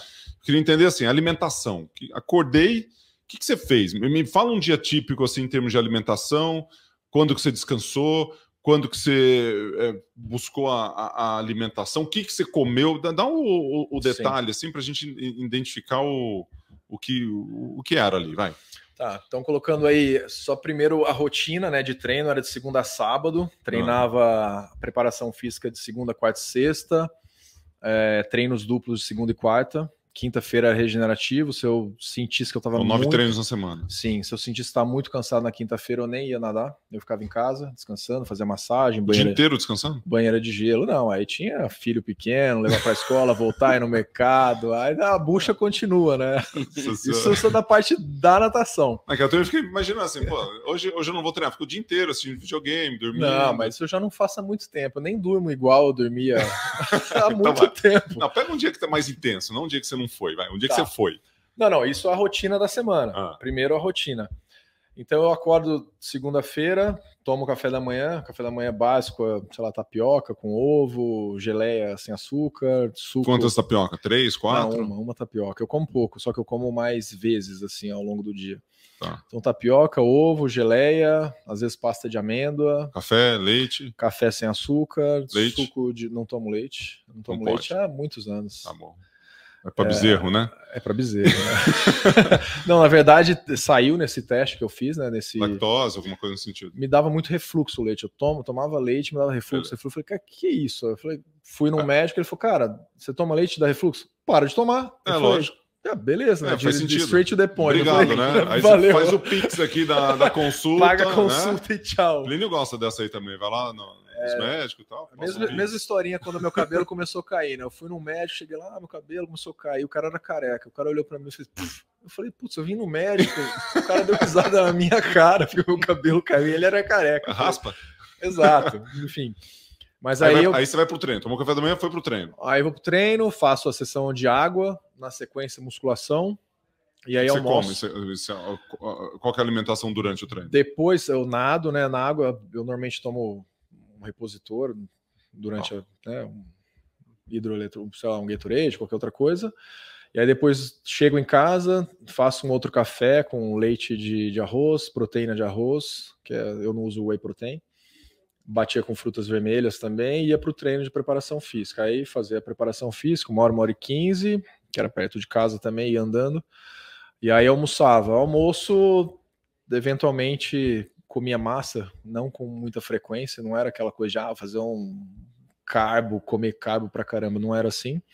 Então, arroz integral, peixe, como muito peixe, carne vermelha eu dificilmente como, como duas vezes por semana, mais ou menos. Tá. É, frango também eu, eu, como bastante, eu fico revezando mais é, peixe e frango do que carne vermelha, né? Legumes, salada à vontade. Aí é, dá uma descansadinha, vai, dou, vai uma, tarde. Dá uma descansada. Antes de ir para o treino também, é, uma fruta, uma mamão, alguma outra coisa, uma tapioca também, café também tomo, suco de laranja também puro, sem, sem nada, sem conservante, sem nada. E, e, aí faço o treino da tarde. Aí quando eu volto, faço um outro snackzinho desse tipo, desse padrão assim também. E volta, tá falando de umas 4, 5 da tarde umas já. 4, 5 da tarde, é. O treino normalmente das 3 até umas 4 e meia, umas 5 horas eu tava em casa. E aí eu vou buscar meu filho na escola, pego ele na escola, volto, levo futebol, enquanto ele tá jogando eu tô, tô no clube fazendo alguma coisa, tomando um Legal. suco. E aí, janta? Eu volto pra casa, janto e, sei lá, nove e meia da noite eu já tô tá. começando a... Ó a vida do cara, bico, meu. É, não, era assim, né? Minha vida, minha vida era Mas é assim. é parecido com o que eu tinha. Acorda, come, treina, come, espera, come, descansa, come, treina, come, espera, come e dorme. É, mas tem uma Só coisa tem um curiosa, tem uma coisa curiosa que assim, a, as pessoas às vezes deve acontecer com frequência com você, eles querem saber o que você faz, como, é. né, como que é a rotina de um atleta, 0,0001% chega lá, não tem alta performance, para mim é ultra performance que a gente viveu, que é diferente. Hoje se fala muito em alta performance, mas é totalmente trivial, né, Gustavo? A gente é repetição, cara. A gente fez isso 20 anos, a mesma coisa, com adaptações, com mudanças de método de treinamento mas é uma coisa que pouquíssimas pessoas conseguem fazer. De ficar ali, cara, não conseguimos resultado. Porque quando você ganha ou você nada muito bem, é maravilhoso, né? Tapinha nas costas, tal, show, festa. Quando você nada mal e voltar, fala, putz, eu vou ter que entrar na piscina, começar tudo de novo, mais um ciclo olímpico, né? Quem está planejando em, em, nadar de quatro em quatro anos um ciclo, isso é muito difícil e não é todo mundo que aguenta. Com certeza. Mas por que que, por que que por que, que você aguentava? Desafio pessoal mesmo, Plínio. Não foi parte financeira que me motivou a ficar nadando. Eu acho que até se eu tivesse parado antes, eu teria outras fontes mais importantes do que a natação. É, acho que eu vivi uma, um momento muito bom da natação de 2016, 2013 em diante. Foi a época que o César ganhou a medalha de ouro e isso daí alavancou muito em questão de, de mídia, né, de, de aparição mesmo da modalidade. Um momento que estava usando é, roupas um pouquinho antes também, usando as roupas tecnológicas, também deu um boom na natação. É, a ISL também, uma competição completamente diferente do que a gente está acostumado. É, em questão mais um show, né? Mais, mais um show mesmo do que a própria uma competição tradicional, assim, aquela coisa que muitas vezes é, é, é entediante para muitas pessoas que também a, a, parte de, de prize money era muito bom também para os atletas, infelizmente por conta da guerra acabou a, a ESL, mas eu acho que era mais o desafio mesmo, pessoal, e, e encarando cada, cada ano, falei, bom, eu vou tentar bater esse recorde de novo, e fui, fui, fui para cima, fui tentando. E tem uma outra parte também que eu acho que pouquíssimas pessoas falariam aqui na, em um podcast, ou então publicamente, é medo de mudança. Eu sempre tive medo de mudança lá atrás. Eu falei, cara, mas eu tenho tudo na mão, tô ganhando uma, uma grana boa, tá tudo certo, tô nadando super bem, por que, que eu vou parar? É o que todo mundo me questiona, por que, que você parou? Eu falei, cara, porque eu precisava parar, uma hora eu tinha que parar. Eu não queria parar num declínio com uma lesão grave ou nadando mal. Então o momento de decisão foi agora na, na Austrália. Né? Não, mas tudo bem. Por que, que você... Eu entendo. Eu entendo. Mas por que, que você parou? A última competição que você disputou, você ganhou e ficou a três centésimos de bater um recorde mundial. Exato. Então por que, que não deu? Eu sei que você já vem no cansado, eu, eu sei tô... que você, você projetou, falou, puta, agora para fazer a próxima, eu vou ter que repetir tudo aquilo. Mas, cara, você parou ganhando e quase batendo um recorde mundial. Posso responder? Essa... Deixa o Gus, vai. Tá, você vai poder é responder. Não, é, que, é que eu tenho uma Mas opinião. Mas dá uma vontade muito grande de falar, cara, puta, eu acho que dá Sim. mais um pouquinho. Não posso então, falar. eu poderia. Posso falar? Eu deveria. É que, é, é que eu acho que ele não parou, né? No volume de não, treino que ele tinha, ele tá fazendo a mesma e coisa. Tem outra, ele, cara, o cara não, parou. Eu, eu, treino uma hora por dia, é o que ele faz hoje. Ele, só outra... que ele tá com. Ele é só pular na piscina. O cara parou e depois eu vou ver ele competindo no México lá e ganhando de novo. Eu até tentei fazer. Mas isso você continua fazendo atividade física, certo? Eu tô, tô nadando e malhando três vezes na semana. cara tá, é a mesma coisa que ele fazia antes. Não, um pouquinho diferente. Lembra, eu nado no almoço. Tom Brady. Tom Brady. A gente parou, mas não é. parou, né? Eu nado meia hora e malho meia hora. Segunda, quarta sexta. Então, eu estou fazendo uma manutenção ali, que eu quero me manter saudável também. E também. Três vezes por semana? Três vezes por semana. Ah, é pouco, vai. É pouco, é pouco. Então, o que acontece? Eu estou sempre bem para competir. Por isso que eu nadei rápido lá não, no mas México. por que, que você parou? Então, você, você nadou parou. no México, você não parou, cara. Você parou. Peraí, peraí, primeiro, parou ou não parou? Não, eu poderia fazer outra. outra... não, parei de competir. Bomba, né? Campeonatos mundiais. Eu ainda não fiz a, o documento do, do doping, né? Eu comecei ah, a participar. Então daqui a pouco, então ainda tem chance. Só para explicar para as pessoas aqui que, que nos ouvem, nos acompanham. Quando a gente para de competir as competições importantes, como o campeonato mundial, Olimpíada, Pan-Americano, e a gente está num, num hall de atletas que fazem testes recorrentes de exame de doping, né? A gente, quando aposenta, a gente assina para parar de fazer esse teste. Então, você não pode mais competir. Então tem um período, se eu não me engano, se eu decido a voltar a competir profissionalmente, eu acho que eu tenho que ficar oito meses parado para depois começar a competir, né? Então, eu ainda não fiz isso porque eu participei dessas competições no México, era uma competição internacional, e eu precisava, podia ser testado ali, e aí eu não fiz a baixa do documento. Tá bom, mas vamos lá. Eu quero a resposta. Por que você parou? Ó, vamos voltar naquele momento? Vai. Retrocede ali. Você vai, se Qual momento mundial, lá do Corinthians? Do não, isso aí, isso aí, isso aí agora montou muito mais um quebra-cabeça aqui. Você se disputa o Mundial, você ganha o Mundial, você é campeão mundial pela sexta vez na sua vida e você fica três centésimos de bater o recorde mundial. Aliás, cara, eu queria tanto que tivesse te saído o recorde, mas tudo Sim. bem. Como eu aprendi outro dia, você é recordista mundial. Sim. Por que, que você parou? Não dava? Puta, cara, fui campeão mundial, quase bati o recorde mundial da prova de novo. Não rolou assim. Será que não dá mais um pouco? E, eu não tô nem falando pelo lado do preciosismo tal. Sim. É de se sentir ainda bem mesmo, Nicolas, sabe? Eu acredito que eu, se eu continuasse competindo as grandes competições, grandes eventos, eu continuaria disputando medalha. Mas eu falei, cara, uma hora tem que acabar isso, né? Eu preciso virar chave também. Tô com 42 anos, nadei com 42 anos, era o mais velho, mais veterano da história. E eu não queria pagar para ver até onde dava. Eu falei, ah, vou, vou até os 45. Aí, de repente, eu tenho uma lesão grave no esporte, seria um declínio de saída da, da, da, modalidade. Aí eu entendi que ali seria o momento mesmo. E na realidade, todo mundo falou, cara, você se aposentou, na entrevista você falou que aposentou. Eu falei, ah, decidi na hora e falei. Mas isso já passava na minha cabeça por anos, não é que foi naquele momento ali. E tanto é que a, a tinha muita pergunta né, da, da, imprensa em querer antecipar isso dessa questão da aposentadoria. Eu falei, cara, eu não vou falar sobre isso agora. O meu foco é tentar bater o recorde mundial nessa prova e depois eu falo. Não consegui bater o recorde, mas eu falei, cara, eu vou me aposentar agora. Aí, é, pô, você não, não avisou. Foi uma super marca. Não, super marca. Sim. Eu repeti isso daí na SL, fiz 21,78, do lado do, do Caleb Dressel. E ele fez quanto? 22,12. Ah, pau, né, Gustavo? Ele não é páreo pra gente. Não dá, não dá. A geração ele é não tem, geração, é ele geração. não tem golfinhada não pra nadar no nosso ele lado. Tentou, ele fez muita força na volta, mas não deu. Aliás, a gente falou com, com, com o Alex Pucialdi essa semana passada pro podcast também. Ele falou que o Dressel tá voltando agora, hein? Tá voltando a Voltou treinar, a treinar direito e tal. E assim, acho que tem um lance que bateu, pelo que você falou, é.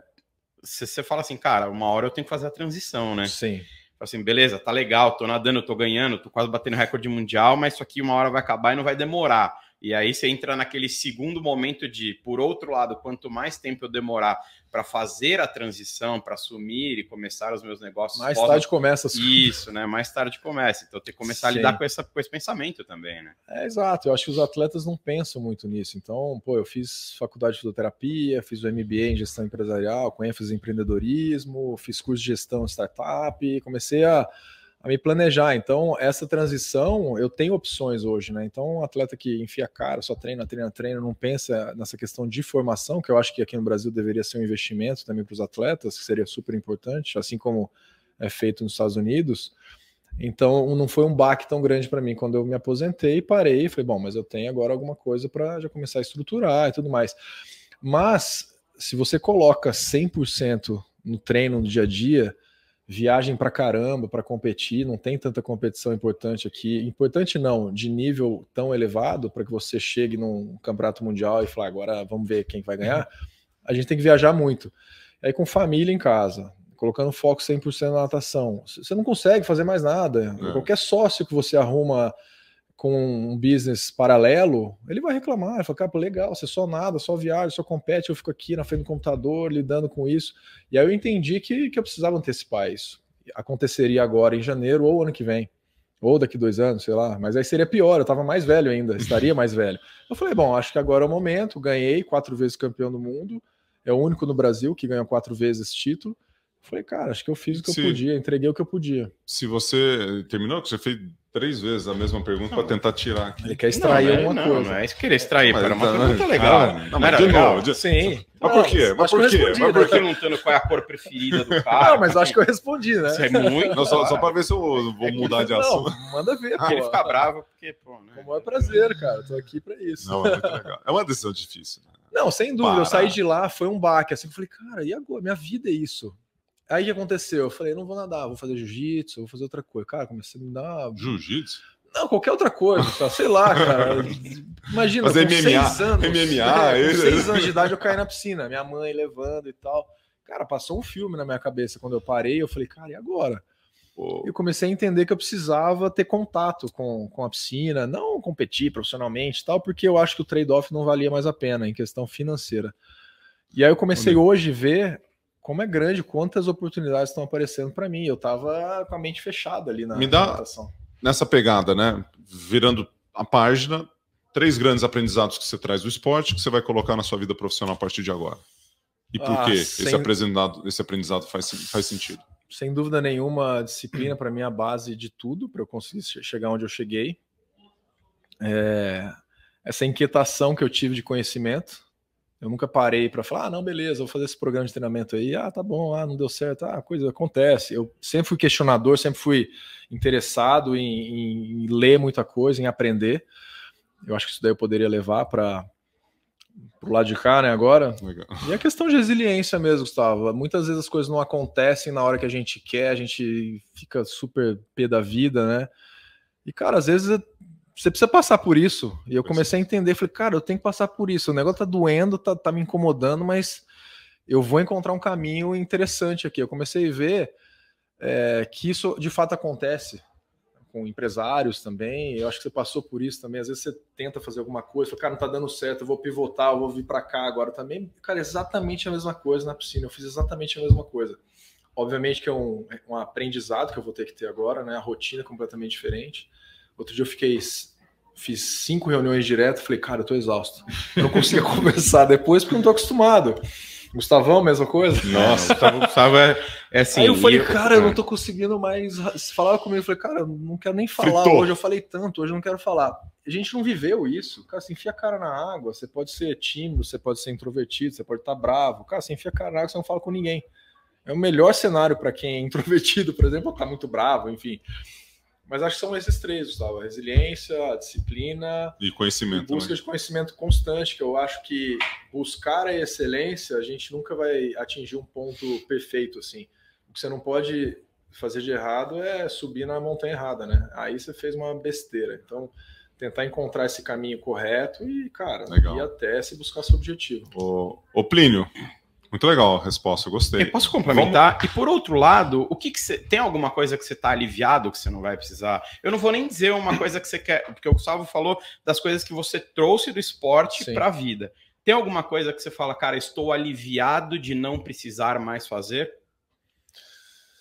Cara, a rotina era muito estressante, muito extenuante. Eu nunca tive um fim de semana para começar. Hoje em dia, chega numa sexta-feira e falo: caramba, eu vou. É, apesar de eu não dormir até 10 da manhã, acordo normalmente no mesmo horário, né? tô velho já, 8 da manhã tô acordando ali, fazendo café. Mas eu acho que essa pressão de cobrança, de estar tá chegando na competição, vou ter que fazer isso, eu tenho, eu sou o campeão, vou ter que ganhar de novo, era uma cobrança pessoal também, além da cobrança do, dos patrocinadores, do, do time também, do Brasil, inclusive, né? Então esse peso eu não carrego mais e, e posso te dizer que foi libertador para mim. De... Continua com algum patrocinador ainda ah, hoje? Você tem... Hoje eu tô com a Speedo, continuo com a Speedo. Speedo, desde essa época, Plínio, que, que a gente conversou lá em 2000, ah. eu tenho patrocínio da Speedo, até hoje. Mesmo parado, né, aposentado, eu tô com eles ainda. Eu vou achar essa matéria, eu vou te mandar, eu tenho Show. ela. Eu tenho ela. Queria caminhar para os encerramentos aqui, respeitando o teu horário, né, que a gente está pela mais de uma hora e vinte, né? Já passou do. Eh, se, se, o treino é uma hora e vinte, aqui já tá na, na, superação do Nicolas, né? Que ele não consegue ficar. Nossa, eu já tô passando mal. tá passando mal. Ele pode ficar falando, falando, falando. Eu queria. Eu, vou, eu guardei minha última pergunta, mas é uma reflexão assim para finalizar e uma curiosidade minha.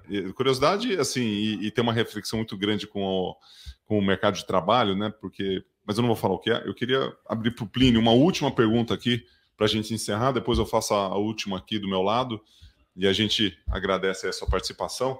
Tá preparado? Tem uma última? Assim, tem, assim, aquela tem matadora? Uma última, tem uma última que assim, é uma coisa mais filosófica do que a gente teve um a, papo... a minha não é muito filosófica, não. Então, quer, quer que eu faça a minha primeira? Não, deixa eu faço a minha e você encerra. É a minha, a minha, a minha é mais o. Tá mas bom. o ponto é o é seguinte. Que a filosofia mais. Tá é, mas é, é, bem filosófica mesmo agora, é para dar uma devagada. Cara, eu quero saber o que, que a natação te trouxe de melhor, cara. Hoje, quando a gente aqui na metodologia, a gente está com uma campanha que, na verdade, é uma campanha permanente para a gente, que o lema é não é só natação. Inclusive, está ali na sua garrafinha, está na, na pulseirinha na nossa parede ganhou, ali. Na nossa parede. Depois nós vamos tirar uma foto lá, não é só natação. Nós vamos, nós vamos. Então a gente acredita muito nisso, Nick, que não é só natação. envolve muita outra coisa. Então, nessa parte filosófica mesmo, eu queria saber o que, que a natação te trouxe de melhor, cara. Olha, eu acho que conviver com pessoas, boas pessoas, né? Então, tive contato com pessoas maravilhosas no esporte, me manter saudável. Acho que não tem como você estar inserido no, no alto rendimento, pensando em competir campeonato mundial, Olimpíada, enfim, outras competições é, importantes, sem você estar saudável, né? Hoje, muitas vezes, eu encontro pessoas da minha idade que eu falo, caramba, cara, você precisa se cuidar, né? Então, isso veio de lambuja com a natação, né? E também a parte financeira foi muito boa. Foi, foi excelente para mim, na realidade, ao longo desses anos todos, o, o que eu construí com a natação, minha família, né, enfim, bens também, materiais que eu pude adquirir ao longo da, da, minha carreira, países que eu conheci, conheci mais de 40 países, hoje eu tenho amigos ao redor do mundo, isso é importante também. Então, é um punhado de coisa aí que eu acho que tá foi... completo, né? Que você citou vida pessoal, financeira, Exato. profissional. Sim. Isso que é legal, né? eu acho que sim. Hoje eu tenho amigos, sério, eu, eu sempre fui muito fácil de fazer amizade e mantenho essas boas amizades até hoje, né? Então, eu acho que foi bem por aí. Muito legal. Essa pergunta é boa para encerrar, né? É, isso é boa. Você vai ter que se superar agora. Não, mas a minha não era tão de superação. Assim, é uma pergunta boa. Você vai ter que se superar. Então, vou fazer duas. Cara. Ah, Deixa é uma. Antes da, da minha última pergunta, minha última colocação aqui. De onde você tira informação? De onde é a sua fonte de inspiração hoje? A gente falou um pouquinho aqui do Huberman Lab, né? Que é um, é um podcast. De onde, de onde vem aí a tua fonte de inspiração de leitura, dicas de livro? O que, que você pode compartilhar com a turma aí? Cara, eu gosto muito de. Eu faço um punhado, assim, eu uh, ouço muito podcast, a leitura também é, é muito bacana, o Huberman eu acho fantástico, David Sinclair, que é um cara que hoje, se eu pudesse falar, um cara que fala sobre health span e, e lifespan também, é o, a autoridade no mundo aí, a gente pode falar dele, que ele tem um livro, inclusive, chama Lifespan, que é muito legal, uhum. é, que é mais Podcast variados, o seu eu, eu acompanho com frequência, super legal, super tá bacana, comunicação fácil para todo mundo, faz essa essa linha né, do esporte com o meio empresarial, que também é muito bacana. É, bom. Leituras, algum livro assim que você pode. Olha, eu estou lendo. Um, na verdade, estou lendo esse Lifespan, que é muito legal, só que legal. ele é bem técnico, assim. Acho que não sei se as pessoas gostariam também de, mas é curioso, é, é super curioso. Não, fala de longevidade, ah, tá. como tem um outro muito legal também é Por que Dormimos, do Matt Walker. Matt Walker. Super legal, Esse que eu é tô top fascinado em, ah, em, ler sobre sono. E o Huberman fala muito E o Huberman isso. Né? também. É, companheiro vezes, de escola, companheiro de escola. Mas eu acho que nesse momento meu filho deveria estudar numa escola mais distante. Porque, cara, você liga o podcast do cara três horas, a escola dele dá dez minutos. Eu falei, pô, não dá nem para começar o vídeo, eu tenho que descer, é abrir a porta. de morar em Itu, cara. Eu falei, caramba, cara. nem ouvindo, né? Putz, eu não aguento mais escutar o Huberman. É, inclusive o podcast do Matt Walker também, super legal. O David Sinclair tem também um podcast. Outros de, de business também que, que eu ouço aqui, legal. Do G4 enfim, esse daí. Fica a referência. E a última pergunta é? É uma pergunta, uma curiosidade assim. Não, não é nem curiosidade, eu não sei, é uma colocação, né? Você trouxe em algum momento aqui da sua, sua fala que você adquiriu a maestria na prova. Alguma coisa nesse sentido. Foi a palavra certa? Masterizar. Né? Masterizou. Masterizou, é, masterizou a prova. E eu acho que essa, essa palavra, né? Masterizei o ato de execução de alguma coisa, acho que ele tem uma reflexão muito grande em relação à nossa à prática. É o que você trouxe aqui. Você repete, você faz, você corrige, você faz de novo. E aí, a hora que você masteriza, né, a sua capacidade de acertar, ela é muito alta. E aí, a hora que sua, sua capacidade de acertar ela é muito alta, a sua, as chances de erro elas diminuem. Coisa óbvia, né? Quanto mais você faz, mais uhum. você melhora, mais você masteriza naquele item, mas você adquire essa competência gigantesca de fazer algo bem feito. Sempre, não, isso é excelência na sua mais pura integridade. Eu queria que você, eu vou, eu vou falar aqui as suas marcas e dar um tiro de largada. E aí eu queria que você, em 21 segundos e 76 centésimos, que é o recorde mundial que você detém, contasse o que você fez na prova. Então é coisa rápida, mas eu quero saber saída, primeira abraçada, quantas pernadas, como é que foi a virada, como é que foi a chegada. Eu, eu quero que você desenhe para a gente isso, porque essa capacidade é, é fundamental no nosso dia a dia, a gente visualizar. Você está preparado para isso? A prova perfeita? Preparadíssimo. A, prova, a prova perfeita, 21,76. 75. 75. 75. Já falei 75. 75. Beleza? Fechou. Aos seus lugares. Vai! Bom, dei a saída, 61,61 de reação, 5,2 ali nos primeiros 15 metros, 9 ondulações, aí começo a nadar, tá. dou 5 braçadas, dou uma virada para o lado esquerdo, 11 ondulações e 5 braçadas e bato na parede. Esse é o, o padrão. Fim? Fim. Você fez em 16 segundos. Ah, mas tem que fazer dentro do tempo? ah, eu tinha que ter um não, pouquinho mais. Foi bom, foi bom. Ótimo. Foi Agora, bom. Acho que eu vou voltar a nadar se eu nadei para 16. Por que 9 ondulações na ida e 11 na volta? Porque o, o padrão para eu sair nos 15 tá mais... metros na, na, na risca, 9. 9. E na volta você tá, lógico, 11. você não sair de cima. Por causa tá. da saída eu tenho que Beleza. dar 11. 5 braçadas na ida, quantas na volta? 11. Não, não. 5 braçadas na ida, 11 ondulações na volta e 5 braçadas na volta. Sempre 5. Ninguém faz isso. Eles fazem 6. E aí o que, que eu entendi? Se eu desse a quinta braçada, eles estavam dando a sexta. E eu batia na frente. Até isso foi um estudo que eu fiz dos cinco, adversários. Cinco. Então você estava na, na, mesma velocidade, porque a sua cabeça sai nos 15 metros. Sai na, assim. Então praticamente é o mesmo tempo de prova na ida e na volta. Sim. Porque você está com a mesma velocidade, velocidade. No, no, nado limpo. Uhum. Você não perde potência. Eu, eu, parei de passar, normalmente eu nadava, passava para 9,8, 9,4 na passagem, batida Nossa. de mão. Eu comecei a nadar para 10, e isso já deu uma diferença para a volta, você acredita? Cara, ponto 6. Todas é as últimas vezes que você, nadou essa, que você nadou essa prova competitivamente, você fez isso? Eu fui adaptando. O que, o que acontece? Eu nadava eliminatória de um padrão diferente, a semifinal em outro padrão, e na final eu fazia isso. Por quê? A análise era constante em cima de mim ali. Eu sabia o que eu estava fazendo, quantas ondulações, quantas braçadas, os biomecânicos de outros países ali analisando. Eu fazia isso justamente para me defender e entregar o que tinha mesmo na final. Muito bom. Muito bom. Ó, turma, hoje a gente falou aqui de alto rendimento, de alta performance, de ultra rendimento. Ultra performance. Zero, ultra performance, 0,0001%, que vão para os Jogos Olímpicos e assim por diante. E uma coisa que, que, que para mim é, é, fundamental, acho que é uma mensagem muito, muito legal para o final, por isso que eu reservei aqui para o último detalhe é que para a gente, aqui tem muitas pessoas que são professores de, de, de atividade física, professores de natação. A gente está circulando aqui dentro de, uma, de um canal que tem empresários, que tem pessoas focadas em desenvolvimento profissional, que estão no trabalho. E acho que a mensagem ela fica muito clara, né? Que é algo que eu defendo, eu vivenciei assim como você, mas eu vejo na sua fala, e principalmente nesse final aqui, você desenhando a prova perfeita que você treina todos os dias para que você tenha essas cinco braçadas no primeiro 25, as cinco braçadas no final, para atingir um tempo X, que é algo que talvez falta é, para as pessoas no dia a dia, para se superar. É, porque não sabe o alvo, não sabe o objetivo, não sabe a direção que está querendo é, caminhar, não tem é, a estrutura necessária para que possa fazer alguma coisa acontecer e de repente falta foco. Até administração Falta de tempo, né, Gus? Administração de tempo. O cara podia economizar tempo. o tempo, gestão de tempo. Exatamente. Para é, performar mais. Então, e às vezes a gente tem muitos vendedores, né, pessoas que trabalham com vendas, e você fala qual é a sua meta do mês, eu não sei. Qual é a sua meta do dia, eu Isso não aí, sei. Aí, é aí você traz o atleta para o vendedor, né, que é um, o nosso DNA é DNA de vendas, né? Se você não tem um número na sua cabeça, se você não tem o ritmo que você quer fazer e, e você não faz isso no seu treino, você vai estar mais distante do seu objetivo.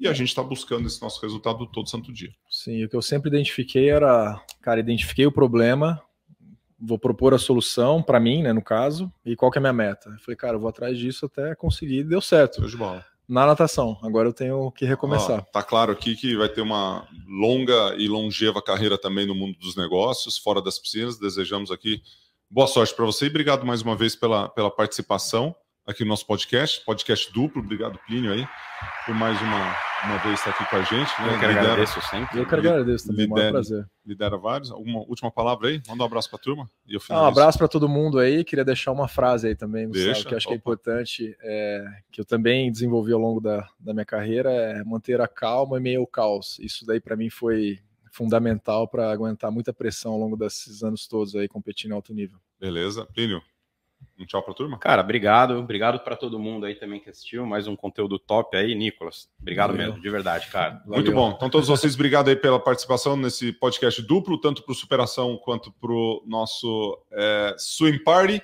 E agradecendo aqui Poker Sports mais uma vez, nosso grande parceiro aqui no mundo esportivo. Está aqui, Poker Sports. Obrigado a vocês, obrigado à audiência. Um grande abraço. Tchau.